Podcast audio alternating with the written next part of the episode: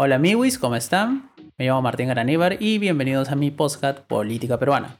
En este podcast analizaremos y comentaremos las últimas novedades sobre la política peruana. Sin más que agregar, empezamos.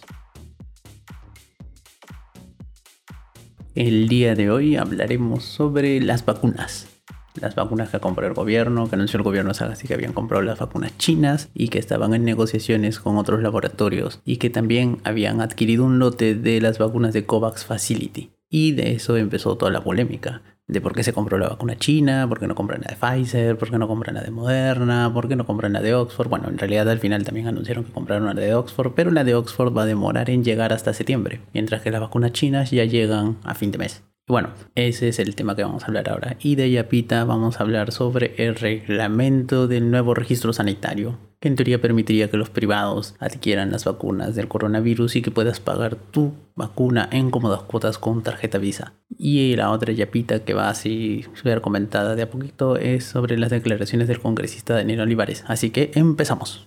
El miércoles de la semana pasada, el presidente Sagasti, en un mensaje a la nación, anunció la compra de 38 millones de vacunas de la farmacéutica china Sinopharm, la famosa vacuna china. Y también anunció que se había comprado un lote de las vacunas de Oxford, pero que estas vacunas iban a demorar en llegar, iban a llegar en septiembre, mientras que el primer lote de un millón de vacunas chinas iban a llegar a fin de mes, aunque ahora están diciendo de que podrían demorarse un poquito más y llegar a inicios de febrero.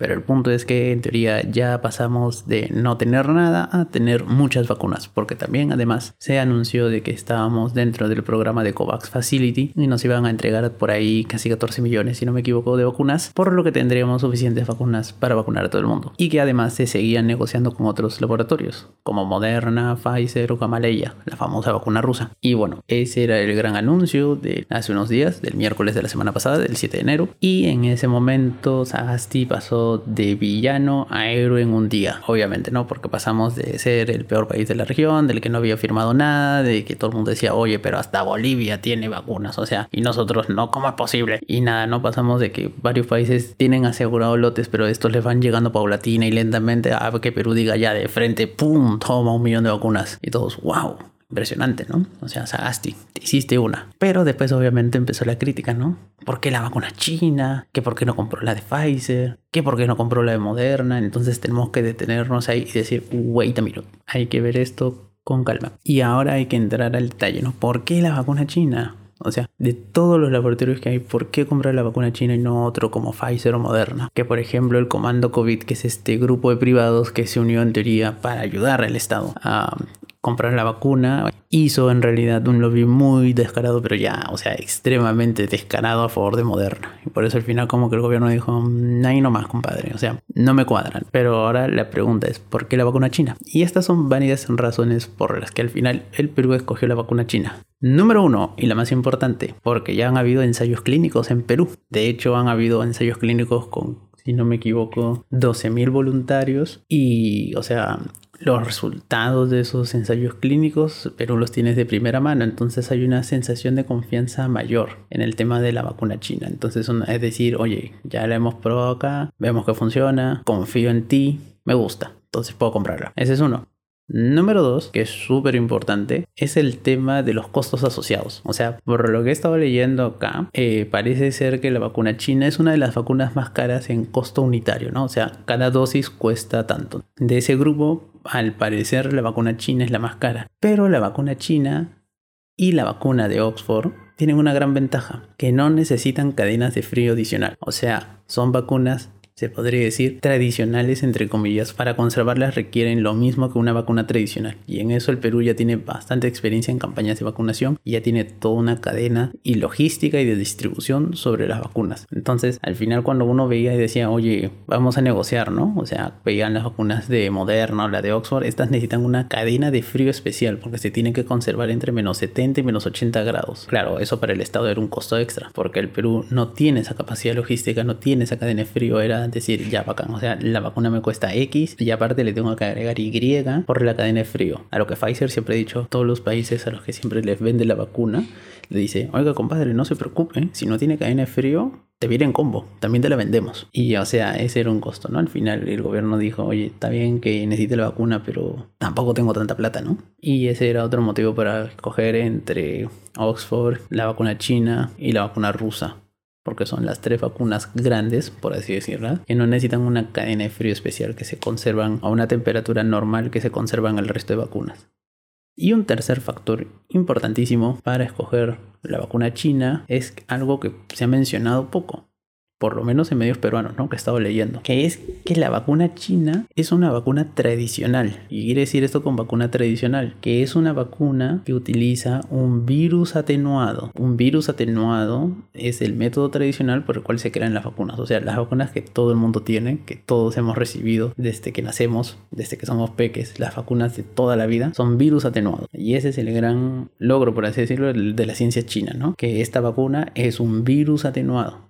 La diferencia del resto de vacunas, eh, Pfizer, Moderna, Oxford, la vacuna rusa, todas ellas son vacunas que también se han desarrollado muy rápido porque utilizan tecnología ARN. ¿Qué quiere decir esto de la tecnología ARN? Es que utilizan material genético de otro virus y le inyectan un pedacito del ADN que tiene la información suficiente del coronavirus, entonces hacen un mix así, como mezclar dos cosas, lo juntan te lo inyectan y con eso al sistema inmunológico lo engañan y le hacen creer que eso es un coronavirus. Entonces el sistema inmunológico ya sabe cómo defenderse del coronavirus, por eso necesitas dos dosis.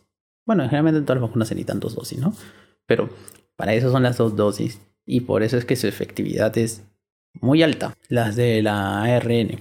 Porque, por ejemplo, la de Pfizer, la de Moderna y la de, ¿cómo se llama esta? La vacuna rusa tienen una efectividad en promedio del 90% o más. Mientras que la de Oxford es la que está medio rara porque es un poquito más baja y esta de Sinopharm es de casi el 80%, 78 si no me equivoco, 75 por ahí va. No me acuerdo bien ahorita, no tengo el dato a la mano. Entonces, esta vacuna china es en teoría menos riesgosa, o sea, si eres un conspiranoico o tienes un familiar amigo que es conspiranoico, que cree que eso de que las vacunas le van a cambiar el ADN, que le van a inyectar el chip 5G, le puedes dejar tranquilo diciéndote, oh, la vacuna es un virus atenuado, o sea, es una vacuna tradicional, o sea, no, no te van a cambiar el el ADN, no, no te van a volver un mono, un caimán o lo que tú quieras, el animal que tú quieras, y no, tampoco te van a inyectar el 5G. Así que chile en ese punto, ¿no? Entonces, esos eran los grandes motivos por los cuales, obviamente, el gobierno, al final, a la hora de la hora, decidió, obviamente, escoger la vacuna china. Otro aspecto importante para escoger la vacuna china también es geopolítica, amigos. China, dentro de no mucho, recuerden que estamos en 2021, se ha previsto que para antes del 2030-2028 supere Estados Unidos en peso económico, en Producto Bruto Interno. Y claro, ¿no? en temas militares obviamente a China le falta mucho más, ¿no? Pero ya China se encamina claramente a ser la nueva gran potencia mundial y obviamente Perú está jugando sus cartas ahí, ¿no? Es decirle, oh compadre, no quiero chocar contigo, me llevo bien contigo, así que chévere, vamos por tu vacuna. Y por eso el Perú apostó también por la vacuna china para los ensayos clínicos, ¿no? Cuando otros países decían, no, Pfizer, no, este Moderna, AstraZeneca, todo esto, no, Perú apostó por China. Y eso demuestra bastante más o menos hacia dónde está virando la política y se ve Perú, está, dónde está apuntando, ¿no? Es decirle a China, oye, yo te contigo, amigo. Ese es un punto muy importante a tener en cuenta la geopolítica. Y eso también se ve reflejado en el envío, ¿no? Otros países reciben menos, o sea, lotes más pequeños. En cambio, Perú de golpe, ¡pam! Un millón de dosis. En tiempo récord, además, ¿no? Que sirven, claro, como son dos dosis, vas a vacunar a medio millón de personas. Que eso es muy alto. O sea, tengan en cuenta, por ejemplo, acá en Europa, que tienen las vacunas de Moderna y la de Pfizer. Las primeras dosis que recibe cada país en promedio fueron, ¿cuánto fueron? 20 mil más o menos.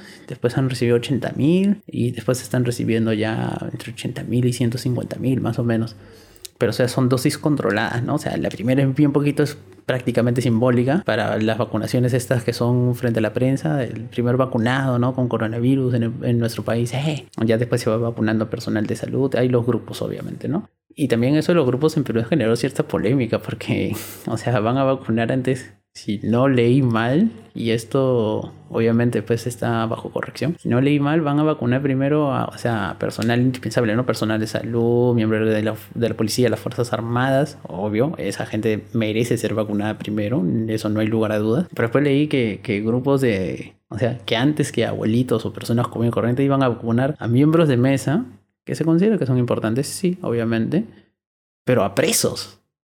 Y esto es como que la gente decía, wow, o sea, what the fuck, ¿no? O sea, primero van a vacunar un preso antes que a mí, que yo estoy, que estoy en la calle y que hago mi vida normal y que me trato de ganar el pan honradamente. Y la gente, what the fuck. Pero bueno, son cosas que pasan only in Jerusalén. Y acá haciendo un paréntesis también de cositas que pasan only in Jerusalén, es leí hace unos días, y esto al inicio pensé que era un meme, pero después me di cuenta que era real, una resolución de la sala de apelaciones de la Corte Superior de Piscuchincha en el que decían de que el coronavirus, del cual todos sufrimos, eh, fue una invención de Rockefeller, George Soros, Bill Gates y el nuevo orden mundial. Y yo les apuesto a mi yo juraba que esa vaina era un meme. Hasta que después leí bien y vi que era una resolución de verdad. O sea, en la parte resolutiva, eh, la sala, que es una sala de operaciones para colmo, fundamenta su resolución en eso, ¿no? O sea, ellos dicen que el coronavirus fue inventado. O sea, las teorías de QAnon y toda esa gente conspiranoica las tomaron los jueces de la sala. Y esto es. Bah, only in Jerusalén. Bueno, ya cerrando el paréntesis este breve, volvamos al tema de la vacuna, ¿no? Ya, entonces, hasta ahí, este, Sagasti era como que el bueno de la película, ¿no? Era como decir, bien, Presi, ya lo hizo, por fin algo bueno, ¿no? Por fin una buena noticia en medio de todo este caos, ¿no? Tenemos vacunas y al parecer vamos a tener vacunas de sobra. Que eso es bueno, obviamente, ¿no? Mejor que sobre que falte. Y entonces ya empieza ahora el segundo, ¿no, Roche? ¿Cuál es el segundo roche? Que es este nuevo reglamento sanitario, que creo que no es, el, no es el reglamento sanitario ordinario, sino que era, a ver, déjame ver, porque lo tenía por acá. Aprueban el reglamento para el registro sanitario condicional de medicamentos y productos biológicos. Eso es lo que se ha aprobado hace pocos días, mediante decreto supremo, y en teoría esto permitiría que los privados también tengan el, este registro sanitario condicional y con ello se les autorizaría importar las vacunas y también no solamente la importación, sino la distribución y venta y todas estas cosas, ¿no? Entonces esto en teoría abriría la puerta a que los privados, llámense clínicas o grandes cadenas de farmacia, que ahí les ponen droguerías, puedan vender vacunas a cualquier persona, ¿no? Que puedan ellos importar por su cuenta vacunas y vender vacunas. Y eso estaría en contra de lo que hace pocos meses, en a finales de octubre del año pasado, declaraba el Ministerio de Salud diciendo de que no, justamente habían sacado una ley que en la cual se declaraba de que todo el tema del coronavirus iba a ser este, una emergencia, como es una emergencia sanitaria mundial y es algo grave, obviamente, iba a ser prioridad del Ministerio de Salud, que las vacunas iban a ser gratis para todos y que obviamente la exclusividad de las vacunas las iba a tener el Estado, ¿no? Vía el Ministerio de Salud y que las vacunaciones estaban garantizadas para todos, ¿no? O sea, iban a haber vacunas para todos y gratis. Claro, eso lo anuncian cuando no teníamos vacunas. Ahora que tenemos vacunas, dicen, bueno, digamos, ya tenemos las vacunas, podemos hacer de que los privados también importen la vacuna, ¿no? Total, ya las tenemos. Eso parece sería ser la lógica, ¿no? Después leyendo una entrevista que le hicieron a un representante del Ministerio de Salud, del MINSA, decían que en realidad la finalidad de este reglamento era de que los grandes laboratorios nombren un representante o abran una filial en el Perú para que vía este representante o vía esta filial se haga la importación de las vacunas. Porque ahorita, por ejemplo, como ni siquiera hay un representante de una farmacéutica en el Perú, no hay nada, entonces si algún día pasa algo, o hay un chongo, un pleito, algo judicial, o algún tipo de reclamación, ah, no hay nadie a quien reclamarle, pues se tendrían que ir afuera, un arbitraje. Entonces, esto es usar como que tenerlos ahí en el país, ¿no? Y decirle, es más fácil controlarte si estás acá adentro que estando allá afuera. Y bueno, esa en teoría, según el funcionario del MINSA, es la finalidad bajo la cual se hizo ese artículo, ¿no? Se puso el artículo 6 de este reglamento del registro sanitario condicional. Y bueno, eso es lo que hay hasta ahora. Al parecer ya tenemos vacunas garantizadas para todos, que eso es algo bueno, obviamente. Y lo otro es que parece ser de que también este reglamento, o sea, el nuevo reglamento que lo han sacado hace unos días, podría ser de que haya la posibilidad que los privados dígase clínicas o farmacias que puedan importar y vender las vacunas contra el coronavirus. Porque, claro, todos los expertos consultados por diversos medios especializados te dicen, ¿sería posible? Sí. ¿Es difícil? También. ¿Necesitas una alta especialización? Sí. ¿Pero se puede hacer? Sí, sí se puede hacer. ¿Difícil? Pero no imposible. Entonces esto abre obviamente las puertas a que unos cuantos, obviamente como siempre pasa en la historia del Perú, el que tenga plata, chill, compra su vacuna, y está feliz, seguirá siendo el mismo gilipollas de siempre, mientras que el pobre va a tener que esperar a que empiece la campaña nacional de vacunación.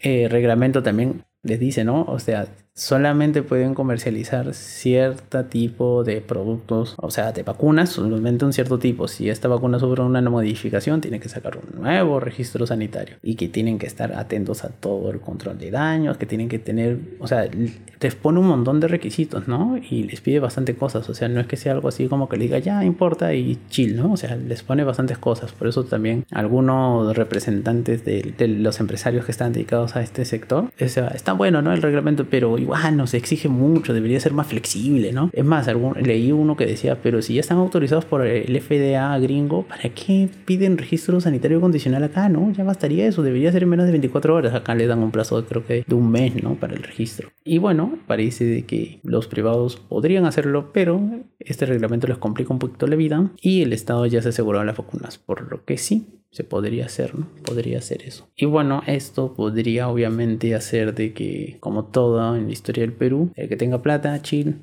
paga educación, paga salud, y ahora se paga sus vacunas del coronavirus, mientras que el pobre va a tener que seguir esperando a que empiece la campaña nacional de vacunación. Parece, ¿no? Que podría ser así. Ese sería algo trágico, pero al parecer no va a pasar así. Y el último punto de la agenda era la declaración del congresista Daniel Olivares acerca de que él es un consumidor de marihuana, un consumidor de marihuana recreativa. Y bueno, esto desató cierta polémica en Perú, porque obviamente un congresista puede ser ratero, puede estar condenado, puede ser un ladrón, puede hasta ser un violador, pero no puede ser un fumón.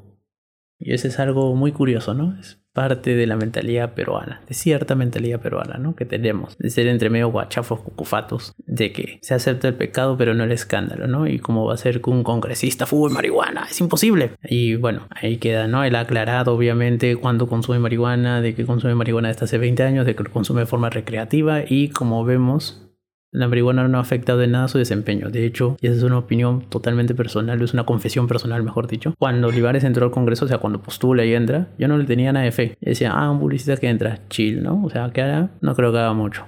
Me equivoqué. Y ahí da gusto que reconozcas de, que te equivocas, ¿no? Decir, ¿sabes qué?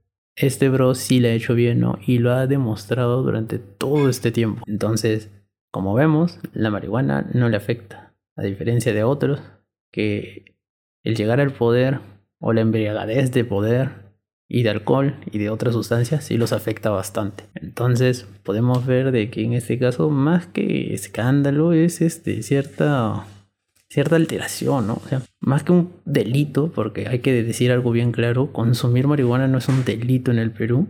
La venta de marihuana sí, ¿no? Eso sí es un delito. Si tú vendes hierba, estás frito, ¿no? Estás cometiendo un delito. Pero si tú consumes marihuana, no, haces no estás cometiendo ningún delito. Y estas cosas, ¿no? El hecho de que puedas consumir, pero no lo puedas vender, es algo hasta contradictorio, se podría decir, pero bueno, es el Perú, ¿no? Obviamente. Y esto no es algo exclusivo de Perú, pasa en muchos países, ¿no? Donde se despenaliza el consumo, pero no la venta. Entonces al final quedas en una interrogante, una contradicción entre ya bacán. Yo quiero consumir marihuana de forma responsable. ¿A quién acudo? Al mercado informal. Entonces, what the fuck? Ya bueno, en punto es que Olivares no comete ningún delito consumir hierba, consume hierba en sus ratos libres, así como otros nos vamos de juerga y bebemos alcohol o fumamos tabaco en nuestros ratos libres. Y no tiene nada de malo, obviamente, ¿no? Porque el consumo de todas las sustancias que he mencionado no está prohibido. Entonces no estamos cometiendo delitos. Ya, si Daniel Olivares vendiera hierba o Happy Brownie, ya sería otra historia, ¿no? Pero él no hace ni lo uno ni lo otro, él solamente lo consume. Y yo sé, paso el Happy Brownie es rico. Pero bueno, eso no remete ningún delito y más que nada, como vemos, es la típica cufatería o candelería peruana, ¿no? De que decir, ay, como un congresista va a consumir marihuana, no. Y bueno, eso es todo, ¿no? Por eso esa, digamos, esa nota no merece gran análisis porque si Daniel Olivares quiere consumir marihuana, que lo haga y que sea feliz, porque eso como, nos, porque eso, como nos hemos dado cuenta, no afecta en nada su labor parlamentaria. Y bueno, ahora sí amigos, eso es todo por hoy. Nos vemos en un siguiente episodio de mi podcast. Mi nombre es Martín Araníbar y este fue el podcast Política Peruana. Y recuerden, ya se vienen los podcasts sobre campaña política. Porque en el Perú una campaña política será cualquier cosa menos aburrida. Así que nos vemos. Bye bye.